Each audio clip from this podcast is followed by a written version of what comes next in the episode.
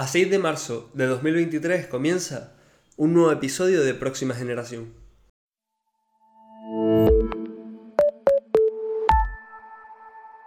Hoy estamos aquí con un militar del ejército de tierra y bueno, vamos a hacerle unas preguntas. Héctor, ¿estás preparado? Sí, sí, listo. Vale, vamos a hacer un pequeño time lapse, ¿no? De cómo empezaste a cómo estás ahora. Que tú empezaste, nada, el año pasado. O sea, tú eres relativamente nuevo en el ejército de tierra. En mayo, vamos. Sí. ¿Por qué elegiste el ejército de tierra? Pues, sinceramente, no sabía qué hacer con mi vida. Vale. Y lo único que me gustaba era el deporte y lo que me habían contado es que en el ejército de tierra, con que sepas ser, con, mientras seas buen deportista te va a ir bien. Vale. Eh, para empezar a, eh, a ser militar tuviste que hacer unas oposiciones, porque realmente son unas oposiciones. Sí. Y son dos convocatorias al año, por lo que he leído. No, ahora son tres. Ahora son tres. Vale. ¿Las edades, las edades cuáles son, más o menos? A ver, es desde los 18. Bueno, pues incluso antes, a los 16, con un permiso, una autorización de tus padres, pero simplemente por las notas y el baremo no lo conseguiría. Es más complicado. También estuve leyendo que para poder entrar a, a ser soldado, el tema tatuajes. Un tema que parece que es un mito, pero es real, ¿no? Es un... No se te pueden ver los tatuajes. Sí, sí se pueden ver. Sí se eso, eso ya se quitó hace mucho tiempo. Mientras no sean anticonstitucionales, tú puedes estar con todos los tatuajes, incluso en el cuello. Vale, yo aquí leyendo, dicen que los tatuajes no se pueden ver cuando entras, cuando lleves el uniforme con el uniforme puesto. ¿Es así o eso No. se cambió ya? Nada, hay gente con manga entera. Con manga entera y sin ningún tipo de problema, ¿no? Vale. Tú las pruebas físicas tuviste que irte a dónde para hacerlas? Yo las pruebas físicas las hice en el mismo lugar en donde hice el psicotécnico, no te tienes que ir fuera. Tú lo hiciste, en este caso, en Gran Canaria, ¿no? Sí. Vale. ¿Cómo fueron esas pruebas físicas? La verdad que es para gente. No hace falta ser un gran deportista, vamos. Son, creo que eran 12 flexiones. Lo más complicado podría ser un salto horizontal de 2 metros 10 y después en el test, en un cur- en el test de Kurnavé hacer 7 periodos y medio. Ah, y también creo que eran 30 abdominales. Vamos, una gilipollez. No es algo súper complicado, ¿no? No, la verdad que quienes no estén en forma ni estén acostumbrados a hacer deporte, vamos, con que se ponga un mes a hacer deporte lo saca. Pero lo complicado viene después. Hombre. O sea, una cosa son las pruebas para entrar y otra cosa es después lo que viene, ¿no? Hombre, después lo que viene es lo gordo. Ya eso, ya eso lo hablaremos ahora.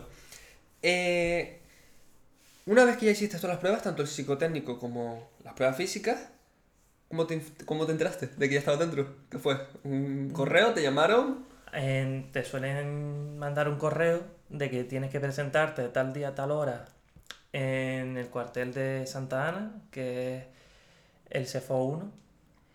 Pero también te puedes hacer una idea metiendo tu baremo y tu nota en patatas armadas. Eh, patatas armadas. Sí, es una página que la gran mayoría de los opositores se meten y te haces una idea del escalofón que vas a tener de, de cara a entrar en el destino que tú habías colocado. Vale, una vez que entras en el CEFOT, ¿cuánto tiempo es? En el CEFOS son cerca de cuatro meses. Vale, para aclarar una cosa, el CEFOT es eh, cómo te forman militarmente, ¿no? Es una especie de periodo de formación básico muy, muy, muy básico.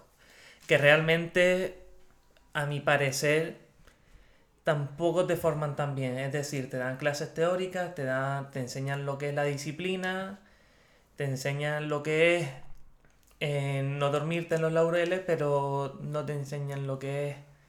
Es decir, a mí me hubiese gustado haber salido más preparado de lo que de allí, la verdad. En el CEFOT es como un primer tramo donde van cayendo personas. Sí y no. Antiguamente sí caía más gente porque se daba mucha más caña. Ahora no. Para ser relajado. Ahora más bien es como que quieren conservar a la gente. Intentan que no se vaya mucha gente. Y en esa formación, ¿qué te enseñan realmente? Un poco los valores del ejército, también supongo que te enseñarán un poco lo que viene siendo el tema armas, ¿no? Porque eso principalmente también, A ¿no? ver, te enseñan los valores del ejército, te enseñan el funcionamiento de cada arma. En- específicamente lo que te enseñan es eh, pues la MG42, el HKG36, los trajes, los trajes NBQ, en plan un poquito lo básico, pero todo muy por encima. Tú desde el primer día que entras hasta que acabas, te estuvieron pagando. Sí. ¿Te estuvieron pagando el sueldo normal de un militar? ¿O fue un poco, te damos algo para que puedas sobrevivir allí? A ver, no. Te pagan tu sueldo, pero no te lo pagan íntegro hasta el momento que juras bandera. Que eso lo haces a lo- al mes de estar allí. Bueno, dos meses, porque es a finales de julio, en mi caso.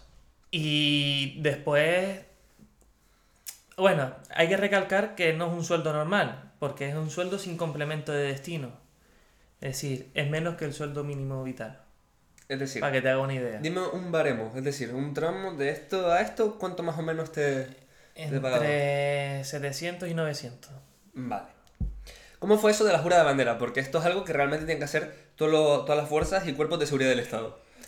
Pues la verdad que la jura de bandera es, te marca, es decir, te marca un antes y un después. Porque al fin y al cabo, por lo menos en mi caso, era mi primer trabajo y mi primer logro personal, por así decirlo. Claro, aquí hay que recalcar una cosa. Tú actualmente tienes 23 años, Sí, estás fuera de casa, es decir, estás independizado realmente sí, y ya estás con tu sueldo y tus proyectos de vida, ¿no? exacto. Esto hay que recalcarlo porque, claro, no todo el mundo a los 23 años está fuera de casa ni está cobrando un sueldo. Que el sueldo ya lo hablaremos más tarde, más o menos de cuánto se gana y cuánto se podría llegar a ganar si, yo qué sé, asciendes y, y todo este tipo de, Claro. De ascensos. Vale, una vez que juras bandera ya te dan como un periodo de vacaciones, ¿no? Sí. Y ya después vas a tu destino final o no. No, es decir, tú terminas, el CEFO se divide en dos partes. Vale. la parte general y después la parte específica. La parte general dura hasta finales de julio, en mi caso que fui el ciclo de verano. Y una vez que termina eh, julio, te dan el mes de agosto de vacaciones. Y cuando terminas el mes de agosto, estás hasta octubre. En octubre, cuando terminas, te dan una semana. En realidad son 10 días, pero como están los fines de semana por medio, pues una semana. Y ya después te presentas en tu unidad. En tu unidad que ya tú sabías anteriormente. La unidad la, pones, la colocas tú. Y la unidad tú lo sabes desde el momento que estás en el CEFO.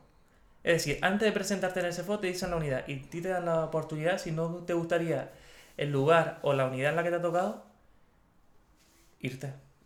Irte, pero no cambiarte, sino irte No. directamente del ejército. Irte. Y tiene una penalización de creo que son dos ciclos sin poderte presentar o un ciclo. ¿Qué valores te inculcan en el ejército? Pues disciplina y sobre todo compañerismo. Mucho compañerismo. ¿Tú crees que desde que estás en el ejército has cambiado como persona? Tipo, has progresado. Yo sí. ¿Y la mayoría de gente que estuviste al lado, desde que lo viste desde el comienzo hasta por lo menos que se fueron o si siguen contigo actualmente? A ver, el problema es que es depende, porque hay gente que se muestran tal y como son y otra gente que se monta el papelón, Como todo, ¿no? como todo.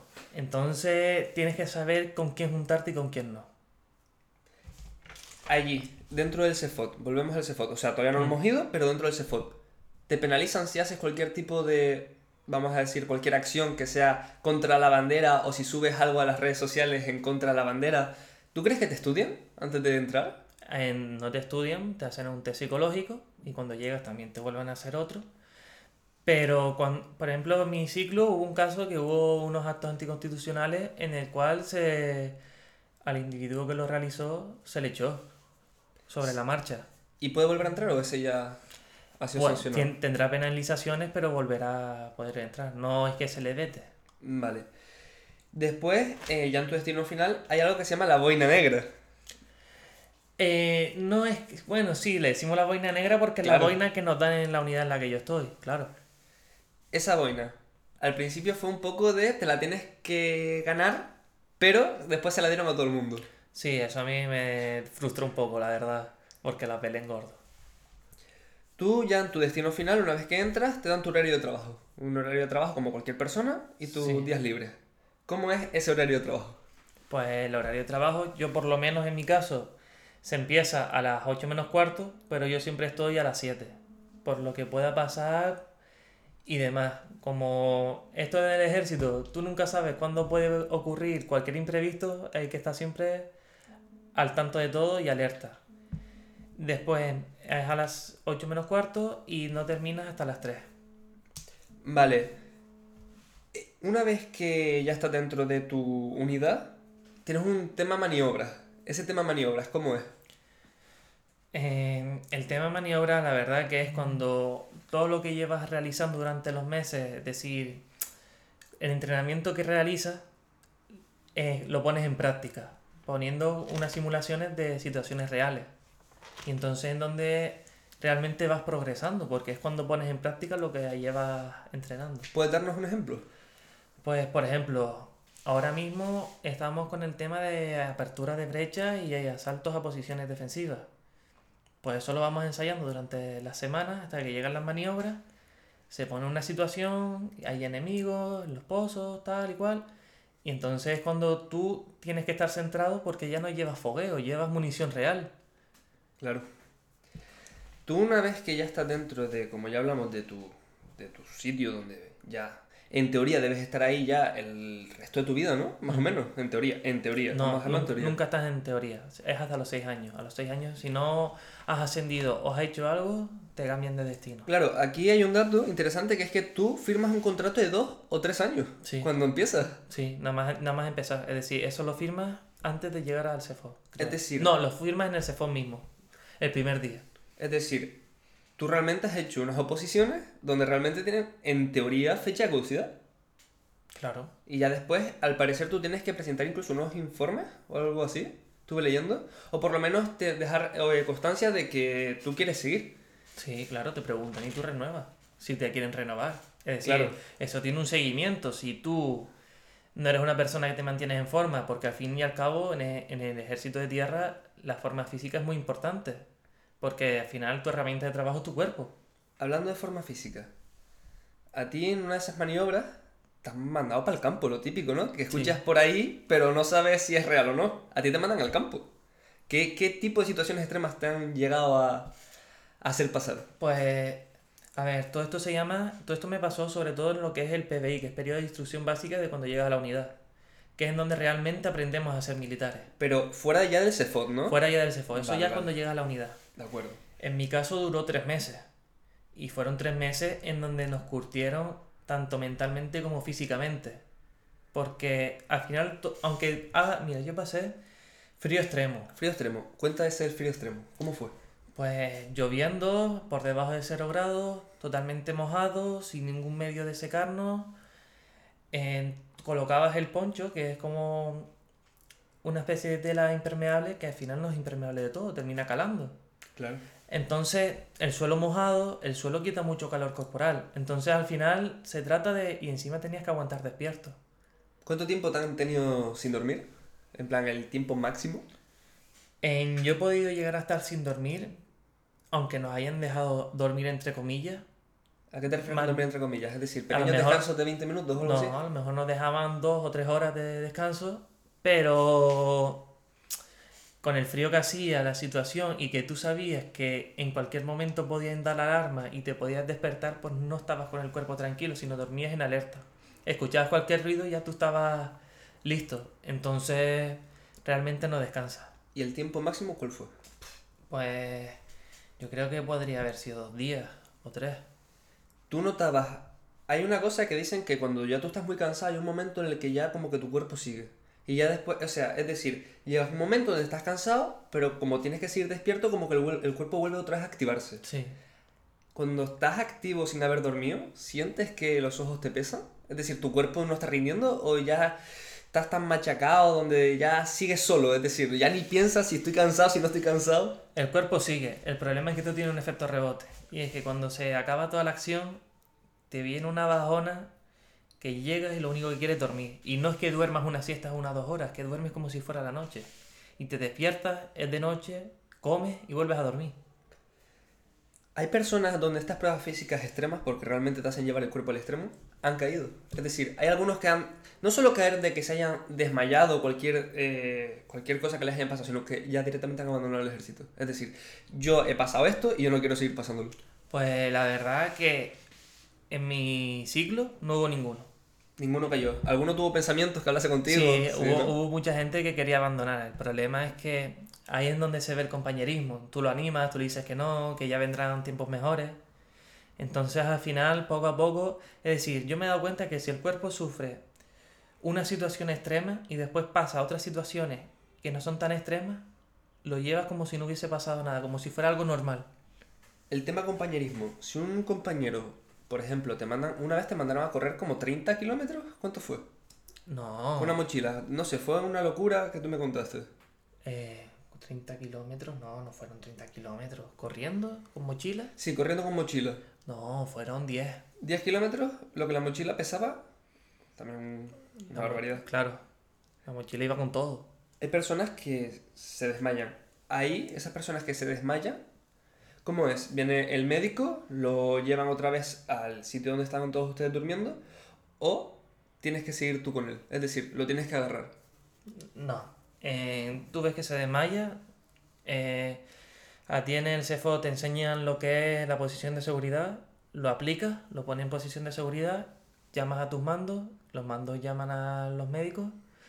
Y te tienes que mantener allí hasta que lo recuperen. Una vez que ya lo has recuperado lo que son los médicos, pues te, te tienes que apretar el culo y ponerte otra vez donde estén tus compañeros. Porque tú no te puedes quedar descolgado. Hay una cosa que se llama biom, binom, binomio. Binomio.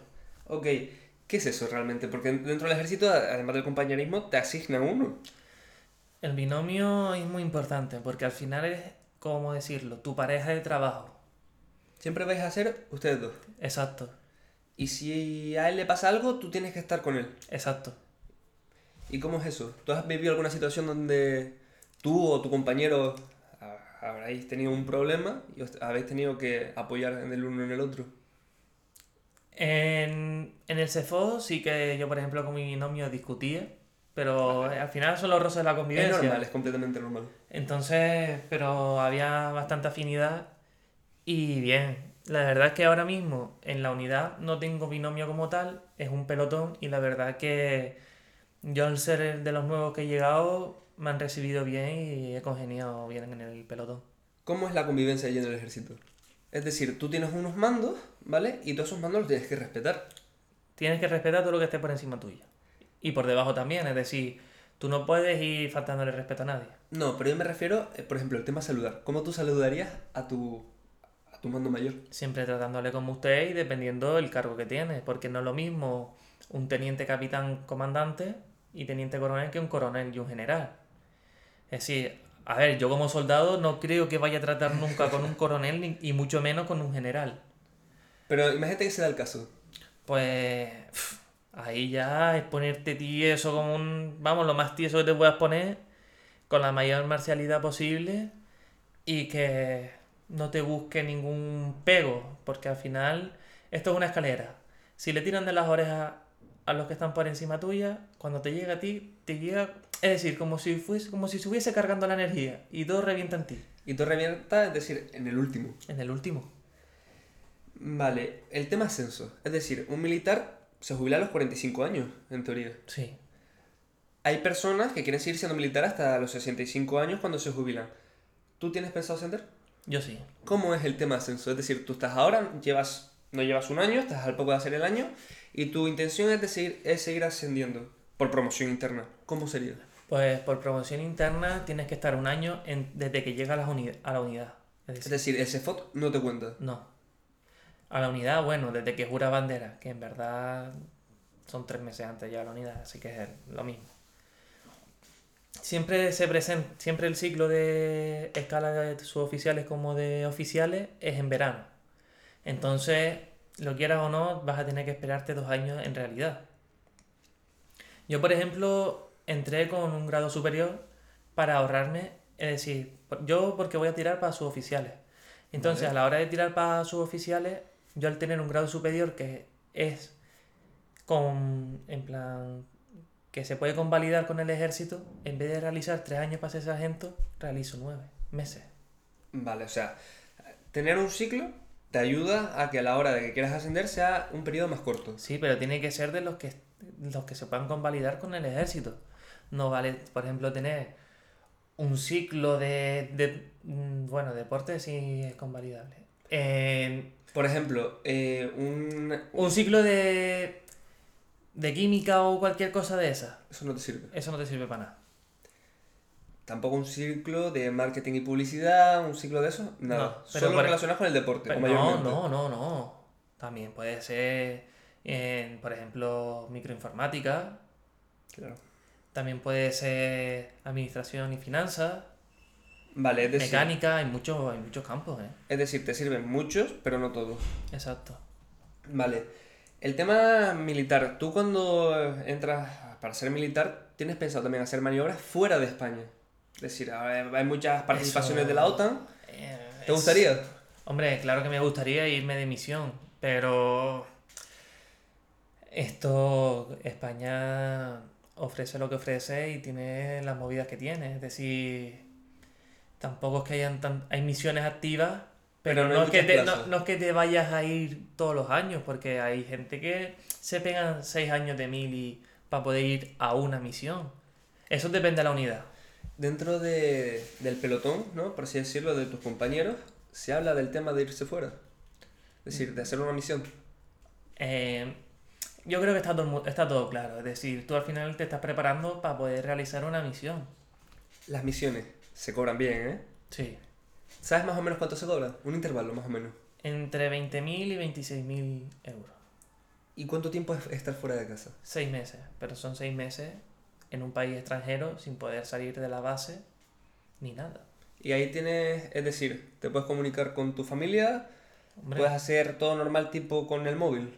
sí, sí, te puedes comunicar. sí. Vale, no te tienen incomunicado ni nada. O sea, es decir, tú estás haciendo maniobras y también tienes tú tu periodo de, de, oye, voy a ver un poco TikTok y voy a ver un poco cómo va, cómo va el mundo exterior.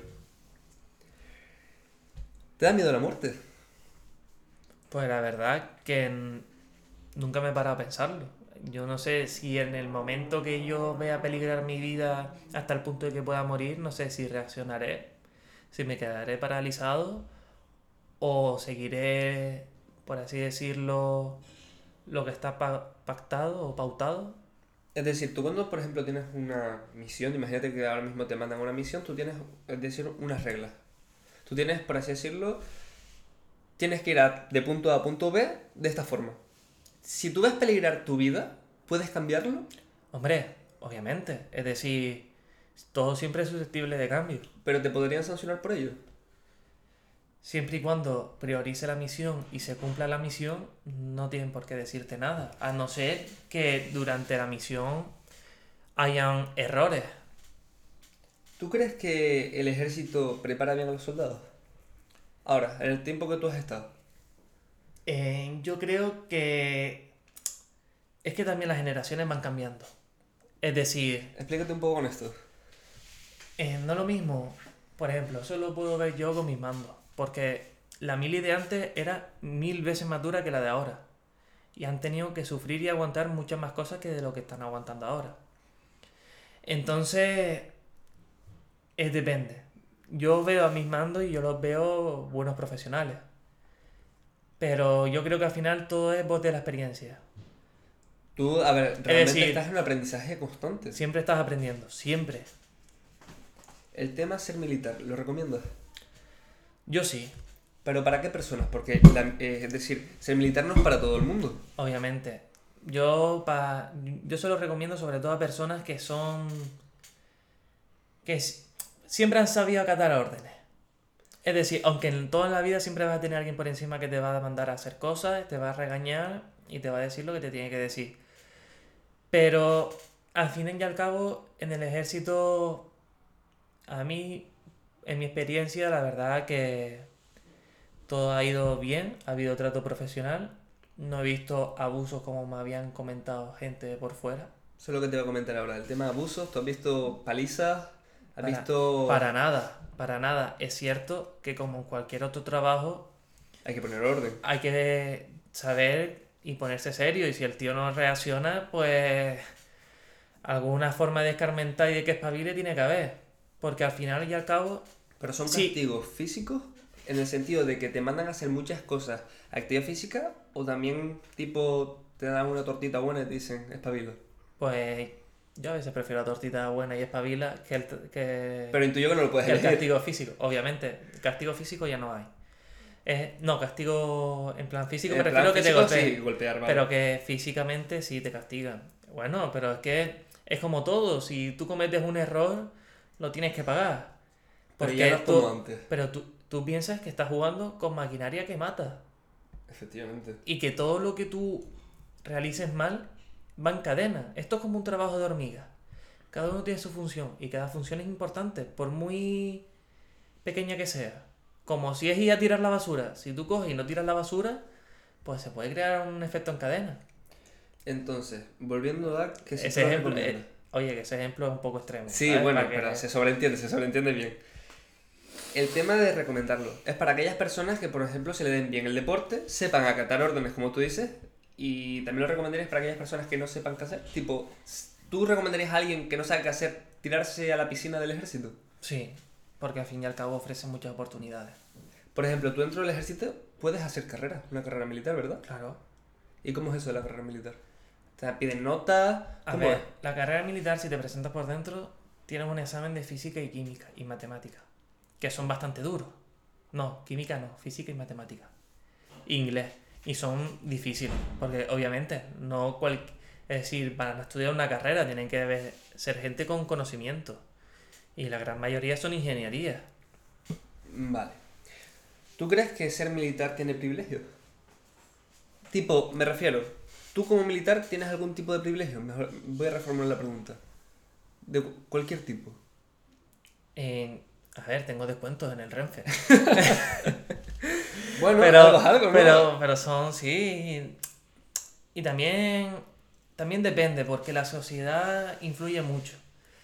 Y como han desautorizado tanto a los policías como guardias civiles e incluso los militares, porque ahora mismo es cierto que antiguamente tú veías a un militar y te asustaba.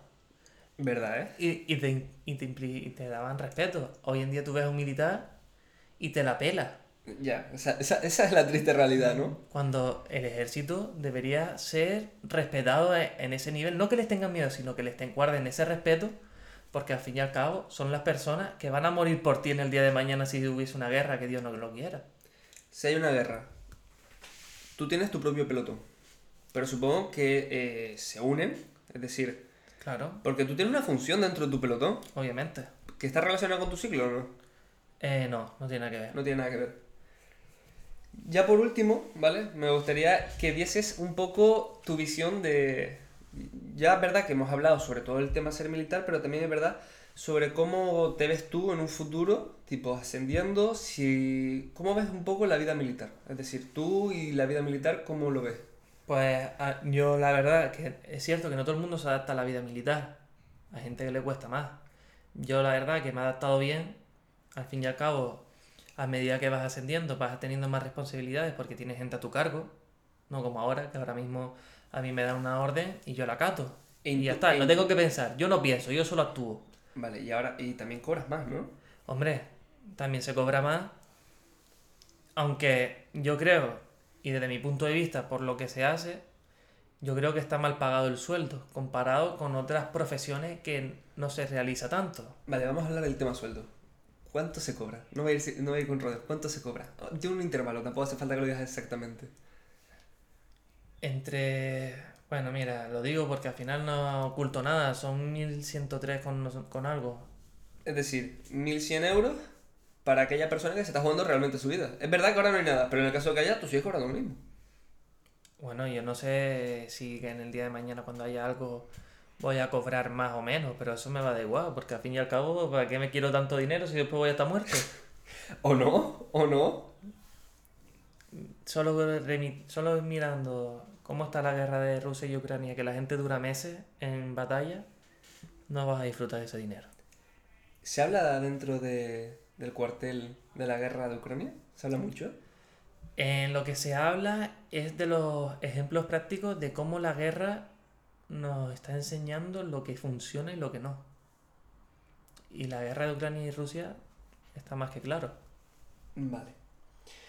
¿Quieres decir algo antes de, de terminar? ¿Algo? ¿Cualquier reflexión? Eh, ¿Animar a la gente a, si quieres ser Pues, que lo hagan? o- Si se quieren meter en el ejército, yo los animo, porque al final vas a poder tener una estabilidad, saber que mientras tú hagas bien tu trabajo nunca vas a tener problemas. Es cierto que cuando llegas allí hay mucha gente que de llevar muchos años en el ejército están quemados. De esos, aléjate. Aléjate de la gente que le pone empeño y ilusión al ejército y a su profesión. Y al fin y al cabo, yo me tiré a la piscina sin tener mucho conocimiento de esto. Aún así, tampoco tengo prácticamente conocimiento de nada. No soy experto ni mucho menos. Pero yo los animo que prueben la experiencia por lo menos. Si no les gustan, tienen, tienen la hoja de, de renuncia. Y que prueben que la disciplina no es mala, ¿eh? Para nada. Pues nada, dejamos aquí el podcast de hoy. El próximo podcast ya lo comentaré un poco por la cuenta de Instagram de Próxima Generación. Dejaré el Instagram de Héctor también abajo por si queréis cualquier duda, ¿no? Supongo que tú no tienes ningún problema en, en que te pregunten un poco las dudas. Eh, la verdad que preferiría que te lo preguntaran a ti, tú me lo transmites y yo lo respondo. Vale, perfecto. Pues nada, lo escriben a la próxima generación y yo se lo transmito a Héctor y Héctor ya pues me comenta y yo lo transmito de nuevo. Así que nada, muchas gracias por escuchar el podcast de hoy y ya nos vemos en el siguiente.